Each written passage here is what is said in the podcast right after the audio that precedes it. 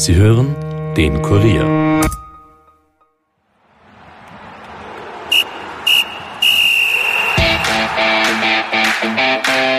Neue Bundesliga-Saison hat begonnen und mit einem 2-0-Sieg Salzburgs bei Rapid gleich einen perfekten Start für den Titelverteidiger gebracht. Was von diesem Auftakt nun zu halten ist, habe ich mit dem Kollegen Alexander Huber besprochen. Zudem hat uns Marc Janko ein ausführliches Interview gegeben. Er sprach über die Bundesliga, seine Zukunft und die Politik. Mein Name ist Stefan Berndl und ich wünsche euch viel Vergnügen mit dieser Episode.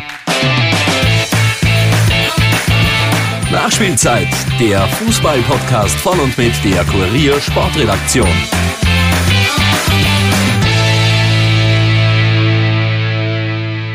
Begrüße alle Hörerinnen und Hörer bei einer neuen Episode. Wir halten uns heute, was den Bundesliga-Auftakt angeht, eher kurz, liefern euch dafür aber, wie schon im Intro versprochen, ein ausführliches Interview mit Marc Janko. Aber alles der Reihe nach. Erst einmal ein Blick auf die erste Runde dieser neuen Saison. Die Überraschung des Wochenendes gelang mit Sicherheit WSG Tirol, die beim Bundesliga-Debüt am Samstagnachmittag die Wiener Austria mit 3 zu 1 besiegten. Geht es nach Austria-Trainer Christian Ilzer, war sein Team viel zu inaktiv und passiv, wie er gegenüber Sky Sport Austria Austria nach dem Spiel sagte. Erstmal sind wir natürlich alle sehr, sehr enttäuscht, sind mit ganz anderen Erwartungen hergekommen hier. Von Anfang an nie in das Spiel gekommen, das wir eigentlich trainiert haben, das wir uns für hier vorgenommen haben, waren dann auch viel zu inaktiv, viel zu passiv. Da hat uns der Ivan noch äh, phasenweise im Spiel gehalten vor dem 1 zu 0. Wenn man was Positives rausziehen kann, war es wahrscheinlich die Reaktion auf den Rückstand, auf das 1 zu 0, die Phase vor der Pause. Das war annähernd so, wie wir uns das vorgestellt hätten. Da muss dann Edi auch das 1-1 machen. Dann können wir diesen Spiel vielleicht mit der Pause äh, eine Wendung geben. Aber so war es insgesamt zu inaktiv, zu passiv. Deshalb viele Kontersituationen zugelassen. Die, die große Stärke von Wattens äh, Standardsituationen, denke, wir haben zehn Eckbälle zugelassen. Das war einfach viel zu viel. Ganz anders natürlich die Stimmung beim Liga-Neuling aus Tirol. Deren Trainer Thomas Silberberger freute sich über die Unterstützung des Publikums, die man bereits vor dem Saisonstart beschworen hatte. Auch hier hören wir kurz in das Interview mit Sky rein. Ja, das tut gut, weil unser Ziel war, die Tiroler Bevölkerung, das Publikum abzuholen. Wir haben es abgeholt und das Publikum hat uns auch dann in der schwierigen Phase, die letzten 25 Minuten, wo die Austria drückend überlegen, aufgrund des Spielstandes, ist ganz klar, da hat uns Publikum peitscht und hat uns einen maßgeblichen Anteil, dass wir souverän über die Zeit haben.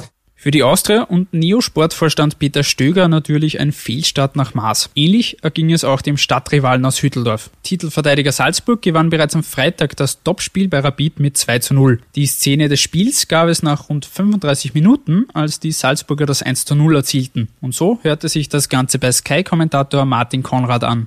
Holland auf Minamino. Minamino! Und es gibt das Tor. Es zählt 1-0 Salzburg. Strebinger ist angeschlagen, aber Minamino jubelt über einen sehr schön herausgespielten Treffer.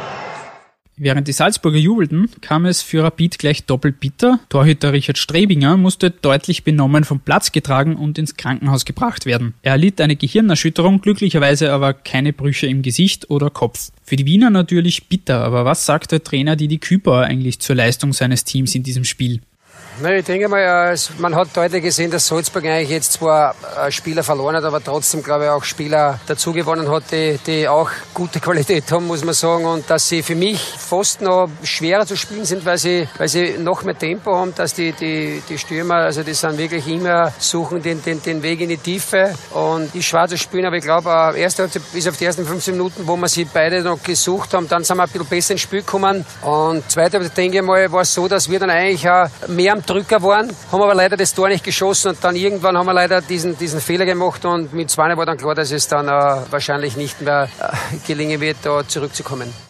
So, Alex, nun zu dir. Der erste Auftritt Rapids in der neuen Bundesliga-Saison. Wie zufrieden können die Fans mit dieser Leistung sein? Es war auf jeden Fall eines der wenigen Spiele, wo es nach einer Heimniederlage Applaus gegeben hat. Das sagt, glaube ich, schon einiges aus. Der Trainer Küper hat zwar richtig gesagt, man darf mit einer Niederlage vor allem zu Hause nie zufrieden sein, aber ich glaube, man kann auch wirklich anerkennen, dass Salzburg ein für österreichische Bundesliga-Verhältnisse sehr, sehr gutes Spiel gezeigt hat. Und meiner Meinung nach war Rapid in vielen Komponenten verbessert gegenüber der letzten Saison. Jetzt kommen dann aber auch die Gegner, wo Rapid anders spielen wird müssen, also gegen St. Pölten und gegen Altach. Und dann wird sie zeigen, ob die Verbesserungen in manchen Bereichen wie, wie Zweikampfführung und Einsatz und Tempo, ob das dann auch reicht, äh, um defensivere Gegner auszuspielen oder ob es da wieder ähnliche Probleme wie letztes Jahr geben könnte. Salzburg hat sich trotz einiger Veränderungen gut präsentiert. Der erst 19-jährige Haaland hat vorne sein Talent gezeigt schon. Hat der Doublesieger der letzten Saison eigentlich die Ambitionen auf die Titelverteidigung bereits wieder untermauert? Ja, absolut. Also es war ja auch bei unserem Kuriercheck ganz klar, dass wir Salzburg als, als Meister ankündigen. Wir haben aber doch ein bisschen intern vermutet, dass es ein bisschen dauern wird. Ähm, dem war überhaupt nicht so. Salzburg war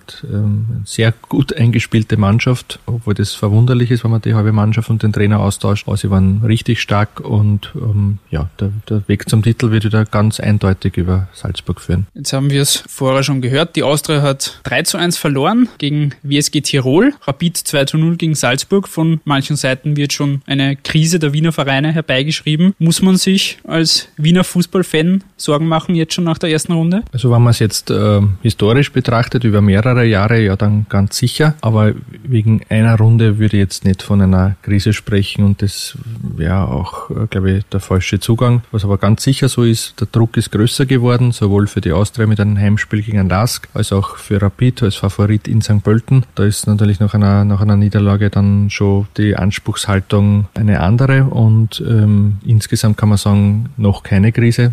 Das wäre auf jeden Fall verfrüht. Es ist aber nicht auszuschließen, dass es eine wird. Ganz kurz noch zu den restlichen Partien am vergangenen Wochenende. Der WRC ist mit einem klaren 3 zu 0 Erfolg bei der Admira gestartet. Neuzugang Sean Weißmann ist zum Matchwinner avanciert. Sturm hat sich nach dem 0 zu 2 in der Europa League Quali unter der Woche gegen Haugesund rehabilitiert und gegen St. Pölten klar mit 3 zu 0 gewonnen, nachdem die Niederösterreicher nach einer halben Stunde schon mit Rot in Unterzahl waren. Und Heimsiege gab es auch für den LAS gegen Altach 2 zu 0 sowie für Mattersburg Salzburg gegen Harzberg, die haben 2 zu 1 gewonnen. Jetzt die Frage an dich, die abschließende. Welche Lehren ziehen wir jetzt aus diesem Bundesliga-Auftakt? Ich würde die Lehren ziehen, dass die Trainer, die erfolgreiche Clubs ähm, übernommen haben, wie jetzt beim LASK und beim WRC richtig gemacht haben, dass sie nicht allzu viel ändern wollten. Ich würde deswegen aber nicht daraus schließen, dass alles so super bleibt. Also speziell, wenn dann der Europacup losgeht, kann es für LASK und WRC auch dann in der Liga unangenehm werden. Aber die neuen Trainer haben gezeigt, dass sie schon gesehen haben, warum diese Mannschaften erfolgreich waren und haben auch versucht, es beizubehalten. Dann danke Alex für deine Einschätzung. Diese Woche gibt's, wie du eh schon angekündigt hast, das Spiel der Wiener Austria gegen den LASK oder auch WRC gegen Sturm Graz Graz bzw. St. Pölten gegen Rapid, die spielen am Sonntag. Und damit wollen wir es von der Bundesliga für diese Woche auch schon genug sein lassen. Wir kommen zu jenem Mann, der vor wenigen Wochen seine aktive Fußballkarriere beendet hat und am Freitag ebenfalls beim Spiel Rapid gegen Salzburg sein Debüt als Experte für Sky gefeiert hat. Das ist Marc Janko. Der war am vergangenen Mittwoch bei uns zu Gast in der Kurierredaktion und hat mir für den Podcast auch einige Fragen beantwortet. Viel Vergnügen damit.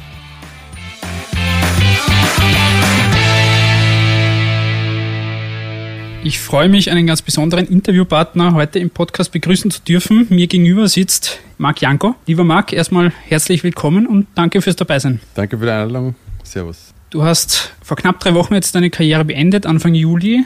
Wie leicht ist dir dieser Schritt gefallen, beziehungsweise jetzt in den letzten drei Wochen, wie sehr ist das schon verdaut, beziehungsweise bist du schon zur Ruhe gekommen etwas? Ich habe es mir schon im Winter ähm, reiflich überlegt, ob ich diesen Schritt machen möchte. Und je mehr Zeit ins Land gezogen ist, desto richtiger hat sich angefühlt für mich. Insofern, ich habe es bisher keine Sekunde bereut, werde es auch, denke ich, nicht, nicht mehr bereuen, weil bis dato hat sich keine ähm, Sekunde ein Stück der Wehmut eingestellt. Irgendwas, das dir gefehlt hat in den drei Wochen? Nein, also momentan ist, sind die Tage echt fast gefühlt zu kurz, um da alles unterzubringen. Ich habe momentan ähm, quasi viel um die Ohren, bin gut beschäftigt und das, äh, das hält, einen, hält einen wach, hält einen auf Trab und äh, so kann es weitergehen ein paar Punkte zu deiner Karriere. Wenn ich irgendwas Wichtiges vergessen sollte, bitte ergänzen. Du bist 1983 geboren, warst knapp 16 Jahre als aktiver Profifußballer unterwegs, hast für neun Vereine gespielt, angefangen bei der Admira, danach Salzburg, Twente Enskede, FC Porto, Trabzonspor, Sydney, Basel, Sparta Prag und zuletzt beim FC Lugano in der Schweiz. In dieser Zeit gab es unter anderem drei österreichische Meistertitel, zwei Meistertitel in der Schweiz, einen in Portugal, dazu Dutzende Tore. In Österreich bist du 2009 Schützenkönig Torschützenkönig geworden mit nicht weniger als 39 Treffern. Um das ein wenig einzuordnen, letzte Saison ist Salzburgs Munos Dabur mit 20 Toren der erfolgreichste Schütze gewesen. Also da ist ein wenig was dazwischen. Und nicht zu vergessen natürlich das Nationalteam, da hast du 70 Mal gespielt und 28 Mal getroffen. Gibt es bei all diesen Stationen und Erfolgen, die du eingefahren hast und eingespielt hast, ein, zwei Momente, an die du besonders gerne zurückdenkst?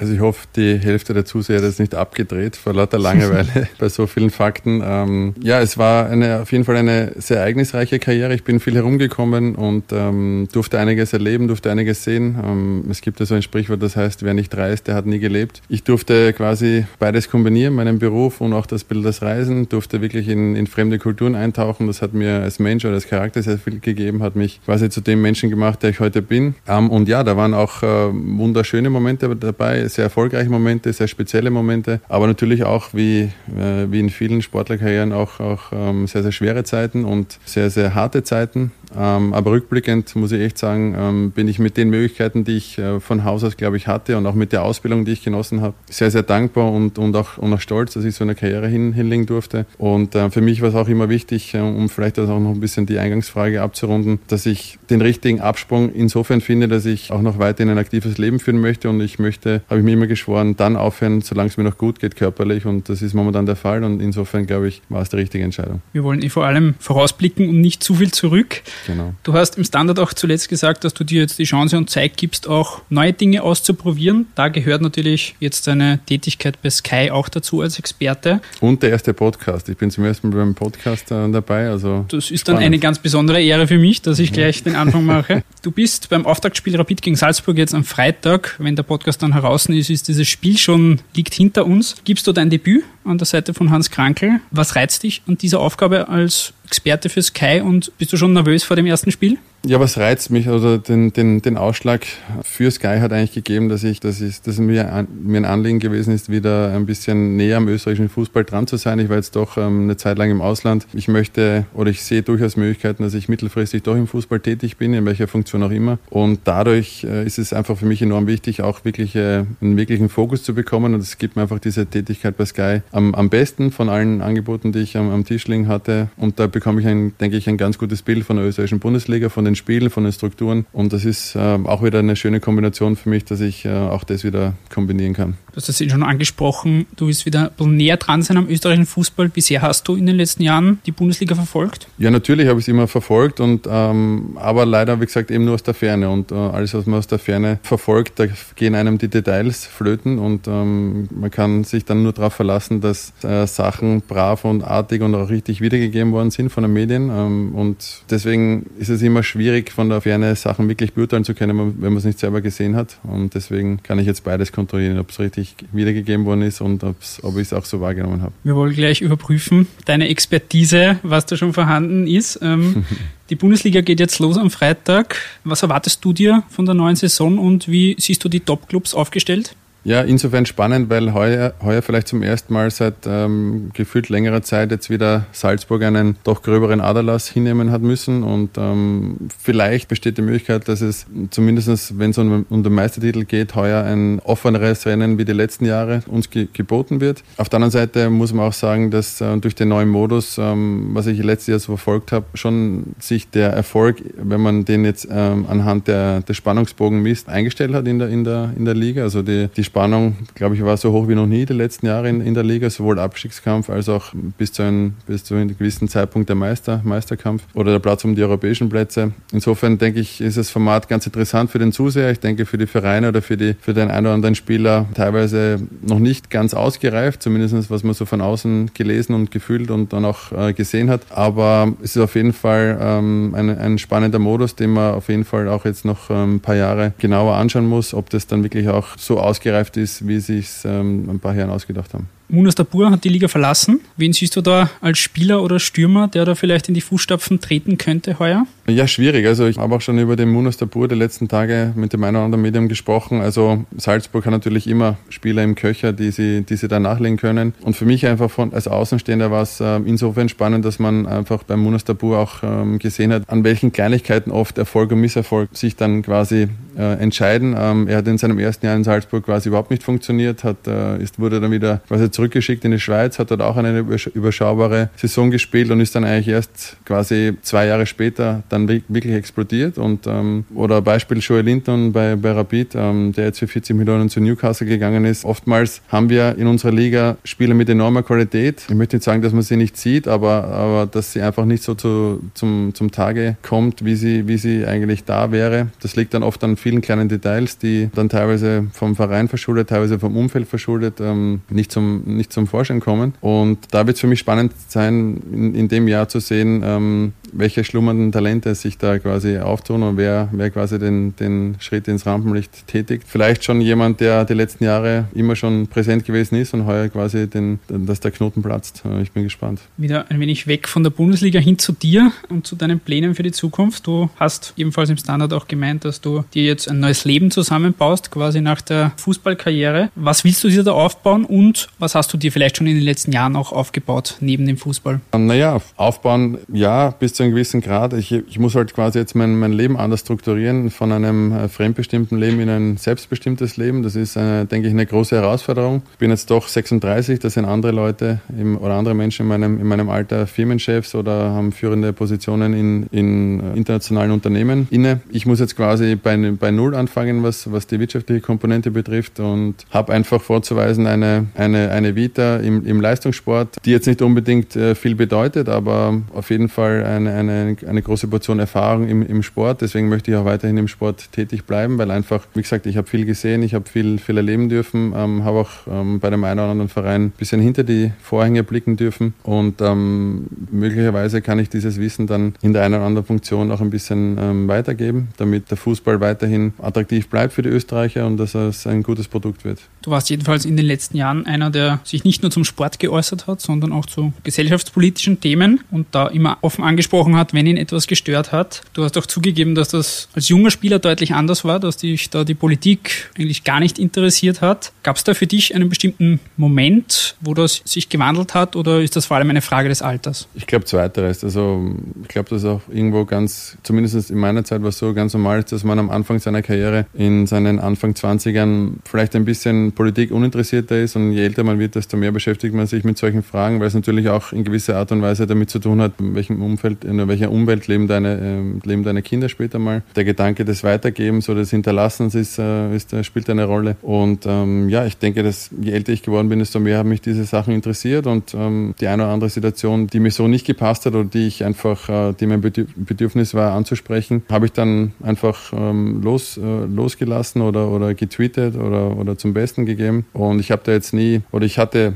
jetzt nie Mediencoaches, sondern habe das immer alles nach, nach bestem Wissen und Gewissen gemacht und habe aber gleichzeitig auch immer probiert, ähm, Sachen anzusprechen, die überparteiliche Themen betreffen, weil ich nach wie vor der Meinung bin, dass der Sport an sich eine, eine, eine, eine große Kraft hat, ähm, verbindend zu wirken, wenn einmal die Fronten verhärtet sind. Deswegen habe ich da, so gut es geht, ich weiß nicht, ob es mir ganz gelungen ist, auch immer probiert, äh, wie gesagt, überparteiliche Themen anzusprechen. Welche Erfahrungen hast du damit gemacht, dass du eben auch so offen politische Themen kommuniziert hast? Ganz gute. Also natürlich hat es auch Kritik gegeben, aber das, wenn du im, im Leistungssport groß wirst und auch ein gewisses Level dann erreichst, dann merkst merkst du schnell, dass du eigentlich egal, was du in der Öffentlichkeit machst oder sagst, dass du Kritik erfährst. Also man kann es ja nie allen recht machen. Und deswegen stört mich das nicht, finde es auch gut und ich finde es auch ähm, wichtig in, in, einem, in einer Gesellschaft, dass man auch einen, einen Diskurs über Sachen hat und dass man nicht alles niederbügelt und sich quasi immer nur von einer Seite Informationen holt, sondern sich auch mal das kritische Wort ähm, anhört und dann vielleicht auch einen anderen äh, Blickwinkel auf die Sache bekommt und vielleicht auch äh, dann vielleicht sein, sein, sein Denken darüber auch ein bisschen verändert. Jetzt bist du da aber doch eher die Ausnahme als die Regel, was das angeht. Würdest du dir generell wünschen, dass Sportler vielleicht öfter mal auch den Mund aufmachen oder sich äußern, weil sie ja auch eine gewisse Reichweite haben und gewisse Themen damit kommunizieren können? Ja, ganz genau, du sagst es richtig. Also ich würde mir, würd mir schon wünschen, dass der eine oder andere Sportler da bei solchen überparteilichen Themen schon ab und zu mal äh, auch Stimme erhebt, weil ich es einfach für die Gesellschaft wichtig finde. Ähm, wir sitzen alle quasi in einem Boot. Und ähm, was mir aber auch wichtig ist, immer zu sagen, weil, weil es ähm, an, am Anfang meiner Karriere immer so ein bisschen mir oder, oder, oder Leuten in meinem Umfeld, Umfeld suggeriert worden ist, dass, dass wir als Leistungssportler quasi meinungsbildend sind. Das sehe ich mittlerweile gar nicht mehr so, sondern eher mehr äh, mit dem Hintergrund, dass man aufgrund unserer, unseres ähm, Rampenlichts und aufgrund unserer Popularität oder unserer Bühne, die uns gegeben wird, einfach viel mehr Leute erreichen kann und dass man sich einfach dessen bewusst wird, dass wir die Chance haben, eine gewisse Bühne zu betreten. Das soll jetzt nicht heißen, dass wir uns da irgendwie als Meinungsbildner sehen, sondern wir haben aufgrund unserer, unserer Leistungen, aufgrund unseres Renommees und aufgrund unserer, unseres Standings aktuell haben wir einfach eine Plattform, die, die du oder andere Leute jetzt nicht einfach haben und ähm, soll jetzt nicht heißen, dass, dass das, was ich sage, richtig ist, sondern dass man einfach äh, probiert, den Diskurs einfach anzuwerfen und ähm, auch Bewusstsein und Achtsamkeit zu schärfen. Der Sport ist ja generell durchaus sehr politisch, dennoch wird ja immer gesagt, quasi Sport und Politik gehört getrennt und die Politik hat im Sport nichts zu suchen. Jetzt aus deiner Sicht der jahrelangen Erfahrungen als Spieler, wie politisch ist der Fußball wirklich und wie sehr wird das auch vielleicht teamintern zwischen Spielern über gewisse Themen gesprochen? Ja, also ich sehe es ja natürlich mittlerweile ein bisschen gelassener, hat vielleicht auch ein bisschen mit dem Alter zu tun, aber es ist ja so, dass Politiker, und das meine ich jetzt gar nicht despektierlich, sondern auch irgendwo verständlich, lassen sich ja meistens immer nur in den schönsten Momenten mit den, mit den Sportlern ablichten und selten, wenn man jetzt gerade eine 7-0-Klatsche bekommen hat, ähm, werden die jetzt nicht in die Kabine kommen und sagen, Burschen, weiter, weiter geht's, sondern wenn man halt gerade richtig große Erfolge feiert und quasi im Rampenlicht steht, dann lichtet man sich gern mit diesen äh, Leuten ab, aber das ist auch irgendwo ganz normal, weil natürlich Politiker Politiker auch quasi im ständigen Wahlkampf sind und, und, und quasi auf Stimmenfang sind. Aber wie gesagt, ich finde es ich find's, ähm, für parteipolitische Sachen finde ich immer ein bisschen schwierig und meiner Meinung nach auch unpassend, dass man sich da zu solchen Sachen hinreißen lässt. Und so, das ist einfach meine Einstellung dazu. Besonders was die Innenpolitik anbelangt, da liegen ja turbulente Wochen hinter uns. Du hast dich nach dem Ibiza-Video auch fassungslos gezeigt über das Ganze, was da passiert ist. Generell die Frage, Glaubst du, dass die Gesellschaft im Moment mehr denn je gespalten ist? Ja, leider schon. Ähm, es war auch schon in den Wochen vor dem Ibiza wieder so, dass ähm, sehr, sehr viele Aussagen gezielt gemacht worden sind, um einfach eine Gesellschaft zu spalten, anstatt sie zu einen. Und ähm, da haben alle Beteiligten mitgewirkt und das, das, das fand ich schade, das finde ich schade. Und vor allem auch, dass es in der Politik selten oder immer meiner, meines Gefühls nach äh, weniger darum geht, quasi gemeinsam etwas zu arbeiten, sondern seine persönliche Position zu stärken. Und das könnte man möglicherweise anders machen. Das haben andere Länder wie zum Beispiel die Schweden auch jetzt vorgelebt, dass man dass man quasi an der Sache auch konstruktiv arbeiten kann, ohne quasi seine eigene Machtstellung in den Vordergrund zu stellen. Ein Thema, das du ebenfalls öffentlich auch viel kommunizierst, weil du es eh vorher schon angesprochen hast, was die Zukunft auch deiner Töchter angeht, ist das Klimathema. Ist das etwas, was gerade eben auch durch die Geburt deiner Töchter entstanden ist, diese, also diese Wichtigkeit des Themas für dich, beziehungsweise tust du auch im täglichen Alltag versuchen, was das Klima und was die Umwelt angeht, da schonender vorzugehen? Ja, natürlich, aber ich bin bei diesem Thema schon, schon ähm, der Meinung oder fast der Überzeugung mittlerweile, dass, dass wir quasi die Wende nur mehr dadurch einläuten können, wenn, wenn quasi ähm, die Politik korrigierend eingreift und dass da wirklich, äh, und da meine ich jetzt gar nicht Österreich, sondern der ganzen Welt, dass man da Maßnahmen und Wege findet, dass, ähm, dass man da regulierend eingreift, weil quasi ständig nur an das gute Gewissen und, und an die Leute zu appellieren, ich glaube, damit werden wir nicht ähm, so schnell weiterkommen, wie es notwendig wäre. Dann wollen wir auch die Politik hinter uns lassen und zum Abschluss noch einen kurzen Blick auf deine langfristigen Pläne vielleicht werfen. Du hast jetzt in den 16 Jahren einige Länder gesehen, einige Städte gesehen. Welches Land, welche Stadt hat dich da besonders beeindruckt, beziehungsweise gibt es da etwas, wo du sagst, da könnte ich mir auch vorstellen, in ein paar Jahren mal vielleicht zu leben, dann mit deiner Familie auch? Ja, also wir haben uns jetzt mal Wien ausgesucht als, als Lebensmittelpunkt, wollen hier Wurzeln schlagen. Ähm, ganz in der fernen Zukunft, wenn die Kinder vielleicht einmal dann schon auf ihren eigenen Beinen stehen und ihr eigenes Leben führen, dann könnten wir uns vorstellen, vielleicht doch äh, zumindest halbjährig ähm, in Sydney zu leben, weil es einfach dort ein, eine unfassbar schöne, schöne Zeit war, von, von, vom berühmten Gesamtpaket her, von den Leuten, vom Essen, vom Wetter, von der Mentalität her, das war schon sehr, sehr beeindruckend. Gut, ein schönes Schlusswort. Ich bin durch mit meinen Fragen. Lieber Marc, vielen Dank für das Gespräch. Dankeschön. Das war die vierte Episode der Kurier Nachspielzeit. Wenn euch diese Folge und auch der Podcast gefallen, dann lasst uns gerne eine Bewertung da. Empfehlt uns auch euren Freunden und Bekannten. Ihr würdet uns damit auf jeden Fall weiterhelfen. Ein Dankeschön geht an den Kollegen Alexander Huber, der sich wieder kurz Zeit genommen hat und auch an Sky Sport Austria, die uns dankenswerterweise ihre Interviews und Spielszenen zur Verfügung gestellt haben. Damit wünsche ich euch eine angenehme Woche, einen unterhaltsamen zweiten Spieltag und würde mich freuen, wenn wir uns dann bei der nächsten Episode wieder wieder hören. Bis dahin, ciao.